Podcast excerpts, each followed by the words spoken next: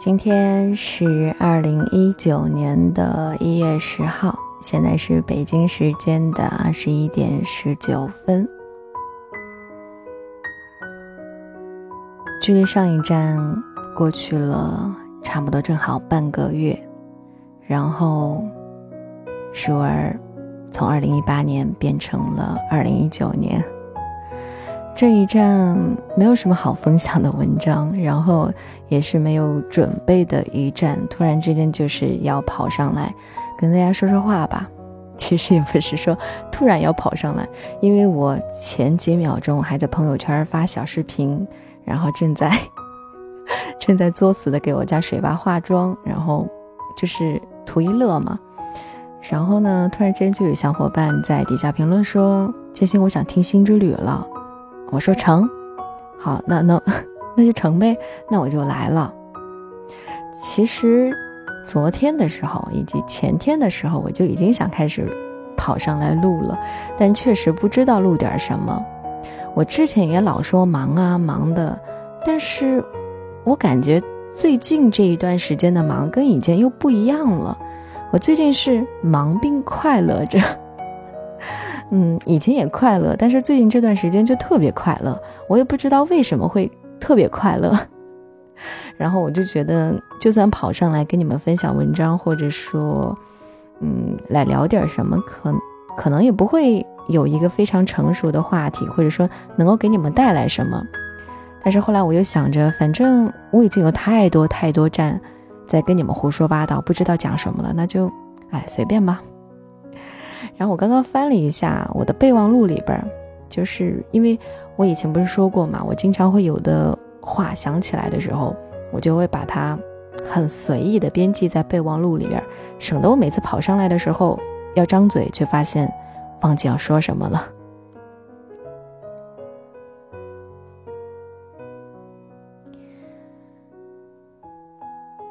这段话是我在某一个夜晚。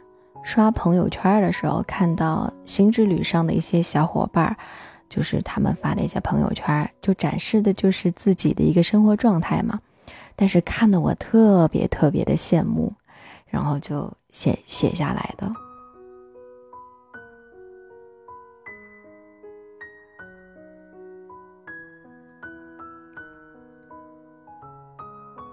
但是写的比较散乱。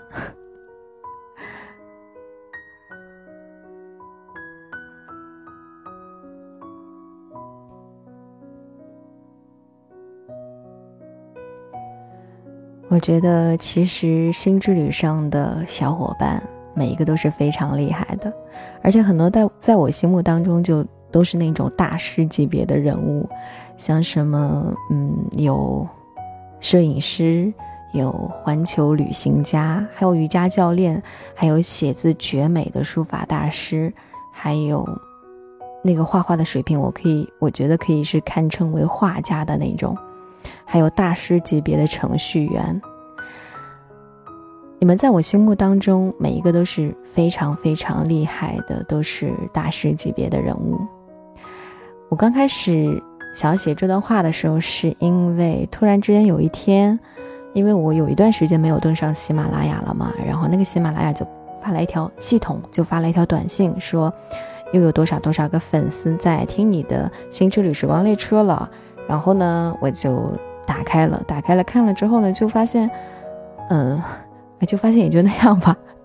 然后我突然想到“粉丝”这个这两个字，然后我就突然间觉得，什么粉不粉丝啊？我觉得我们在生活当中吧，我们每个人其实都处于一个互粉、互相喜欢和互相欣赏的状态，我每个人都在闪闪发光着。那种感觉真的挺棒的，就是你身上会有一些美好的品质，然后吸引到了别人。那如果你觉得自己目前好像还有一点点感觉是什么一无是处的，那么其实也没有关系，只要你努力让自己每一天都比前一天的自己更好一点就可以了。就好像，其实我是希望每一站上的自己都能够比。上一站的自己来的更加的成熟，也能够懂得更多。我们没有必要去跟别人比较优不优秀，只要有一定的自我认可就可以了。其实静心，我我自我感觉我是一个没有什么一技之长的人，所以我一直都觉得自己特别 low。特别是有的时候刷到很多小伙伴的朋友圈的时候，真的是很欣赏的，你知道吗？特别羡慕，特别想成想要成为像你们这样的人。我知道，其实所有的一技之长都是努力坚持的结果。不会呢，就去学。所以啊，我希望在未来的日子里，我也能够向你们学习，去抽时间学习一些自己感兴趣的东西，然后好好的发展和提升自己。我还记得我小的时候，不是我小的时候，我忘记什么时候了。然后我妈是想让我去学点东西，嗯，就好像现在的小孩子，不是每到周末就会去很多。呃，什么什么兴趣班、学习班嘛，就学古筝啊，学弹钢琴啊，学英语啊，学跳舞，学什么什么，会学很多东西。我们小的时候呢，那个时候也不是说不兴这个吧，其实也有，但是比较少，会有比较少的孩子去学这个。然后当时我们又住在乡下嘛，要学东西特别不方便。我妈妈是有那个心。然后他会问我的意见，然后我当然是觉得小孩子嘛就想着玩，但是不要学了。然后妈妈说：“你长大之后不要怪我就好了。”我当时就想着，你让我玩多开心啊，我为什么要怪你呢？然后现在觉得，其实如果小的时候真的逼自己一把，然后去好好的学一样一技之长，嗯，其实也挺好的。像我的话，我现在就是会希望我的闺女，希望我们家小开水可以学一点什么，但是呢，也不要学得多，学得多的话，小孩子也会觉得累，而且一定是要去快乐的学习，因为我实在不想让他长大之后，每当无聊的时候，或者说不开心的时候，或者说开心的时候，有事没事的就整天抱着手机，或者说对着电脑，我希望他有一番。就是一方自己的小天地吧，可以去，嗯，怎么说呢？嗯，在别人捧着手机的时候，他去弹个吉他、唱个歌，或者说跳个舞什么的，就是有一个自我娱乐的方式。说实话，我觉得手机这个东西真的挺讨厌的。然后，因为我现在工作的原因，还有就是，嗯，也不光是。工作的原因啦，还有就是现在的一个社会的常态，就是大多数人都是捧着手机，低着头，活在自己的世界里。嗯，我只希望我们家小开水长大以后可以不要这个样子。还有什么想聊的呢？啊，刚刚说到已经又一年了嘛，我也我不知道现在就是怎样才算是又一年了。其实我这个人是没有什么仪式感的。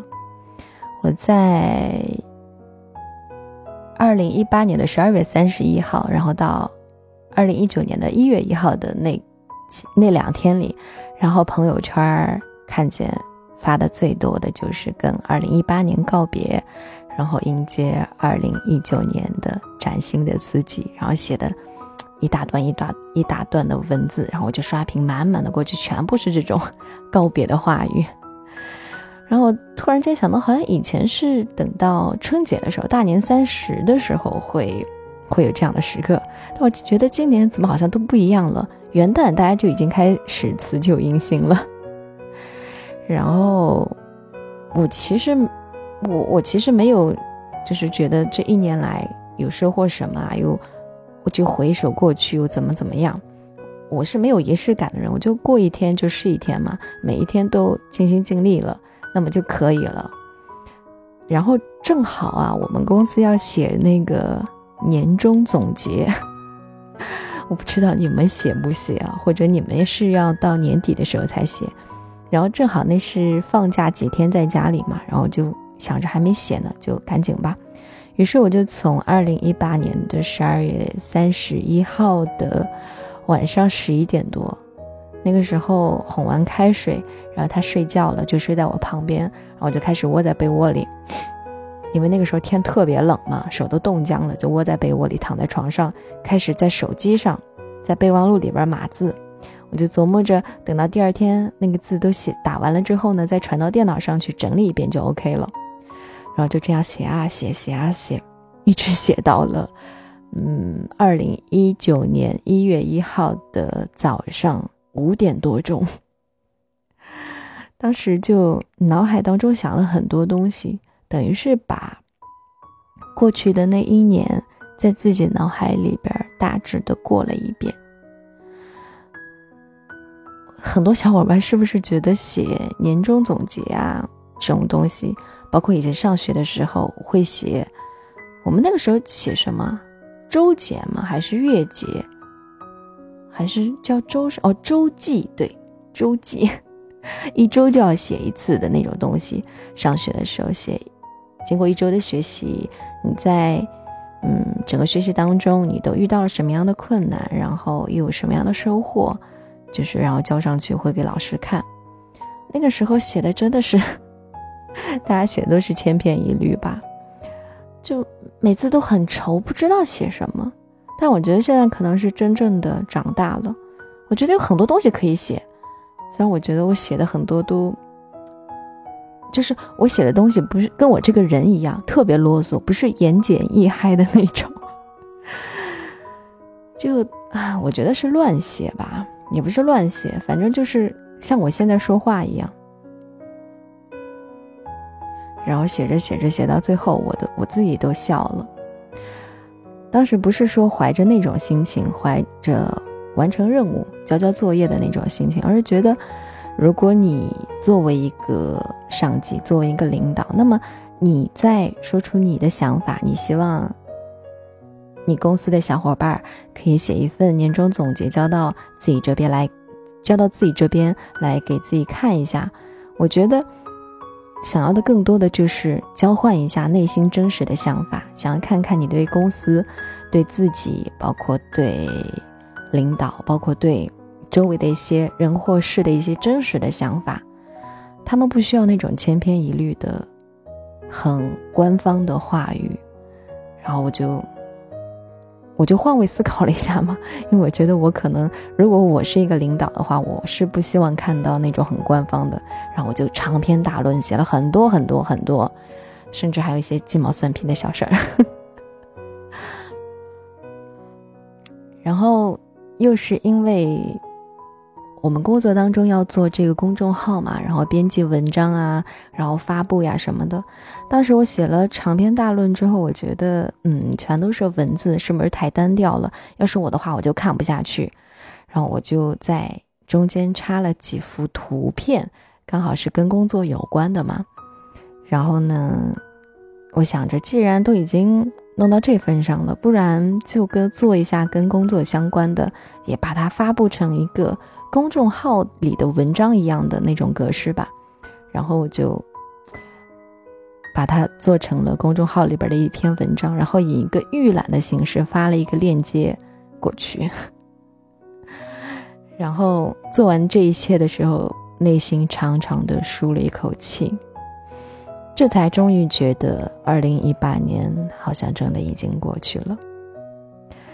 有的时候我。老说自己是一个没有什么仪式感的人，像我也不怎么过生日，也不怎么反正那啥那啥过各种节的。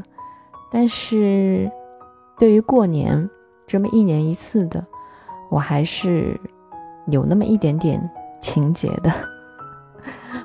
虽然说这个阳历过年和阴历过年又不是一码事儿，但是本质上的意义是差不多的嘛。人一年一度的辞旧迎新，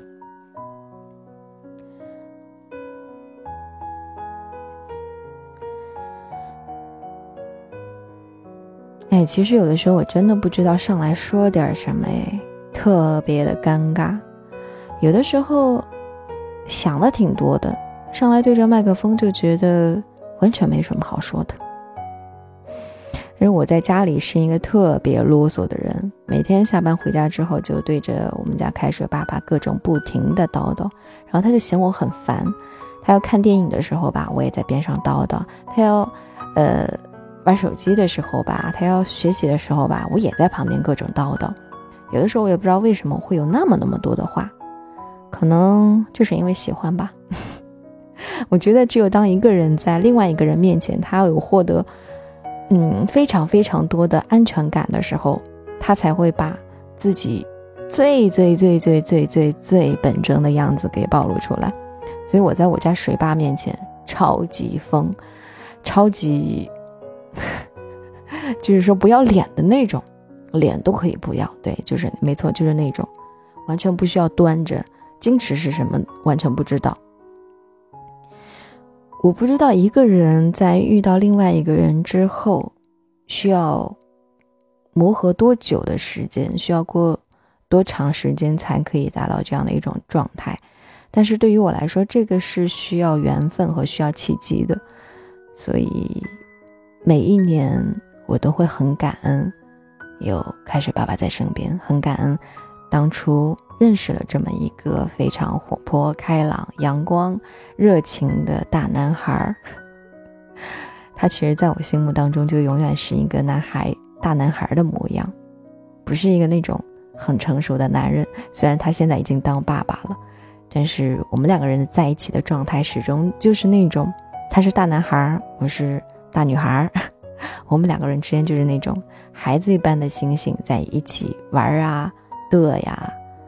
这样，当然，在婚姻当中，有的时候也会有很多的困惑和不开心的地方。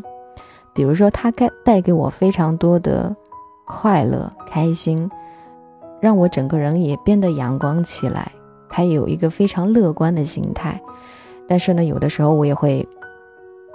又觉得他不是太上进，会逼迫他去学习呀，去看书啊，去阅读什么的。其实有有的时候我自己都很难做到，因为像刷抖音啊、干嘛那些事情都太快乐了，时间一会儿会儿就过去了。但是你要捧起一本书在那边看书的话，会觉得，哎，怎么都没有看抖音来的愉快嘛？因为看书是要动脑子的，但是刷抖音、玩手机是不需要动脑子的，所以。人就是这样，特别害怕动脑子。但是我觉得，如果长时间这样的话，脑子真的是会锈掉的。然后起初呢，就是抱怨水拔不上进嘛，不看书，也不知道，也不会有一些像我似的，有一些比较上进的想法，整天想这个想那个的。虽然有的时候我也是会付出行动的啦。然后隔了一段时间呢，我又突然之间联想到小的时候看的电视剧《还珠格格》。然后呢，就想到其中的一个片段，就是小燕子嘛，她学写字、学背诗，怎么都学不会。他其实就不是那块料，但是你让他练练功夫啊什么的，他就很感兴趣。然后我就回想起来，当初认识水爸的时候，其实水爸从小就不是一个读书的料，他不喜欢读书，但是他有着自己的长处。所以我觉得，我要把一个人一个。二十多年来都是这么过着日子的人，突然之间要把他一下子转变过来，我觉得这是太难了。还有他的骨子里，他的本性本来就是一个大大咧咧、很阳光开朗、很就是跟我不太一样的大男孩。我觉得我后来就觉得没有太过必要去逼迫他，这样的话可能会慢慢的把他的一些本身很美好的东西给抹杀掉。嗯，突然之间好像，哎，我说我没话说，没话说，结果我在这里扒拉扒拉了十九分钟，啊，我不能再说了，一会儿的话，我估计又上又上传不上了。嗯，哎，或者你们以后有什么好一点的文章，或者说有什么喜欢听的音乐，可以给我留言，然后下一次的话，我就读给你们听，放给你们听啦。这一站就这样吧，咱们就随便聊聊，好吧？如果你有想对静心说的话呢，可以加我微信，也可以在下面留言。我的微信号是 m w w 四二幺。然后我的朋友圈会发很多关于就是像微商一样的那种广告，但是都是很走心的那种哈，也会发生活当中的一些小记录、小分享，嗯，就是那些有的没的。嗯，总之呢，我是一个比较接地气的人，就是比较真实的人，也是比较土的那么一个人。我的朋友圈呢也跟我差不多。如果你不介意的话呢，你想跟我聊聊的话呢，或者说你想。说点什么的话呢，就可以加我的微信，或者在底下留言。好了，下一站，我们再不见不散吧。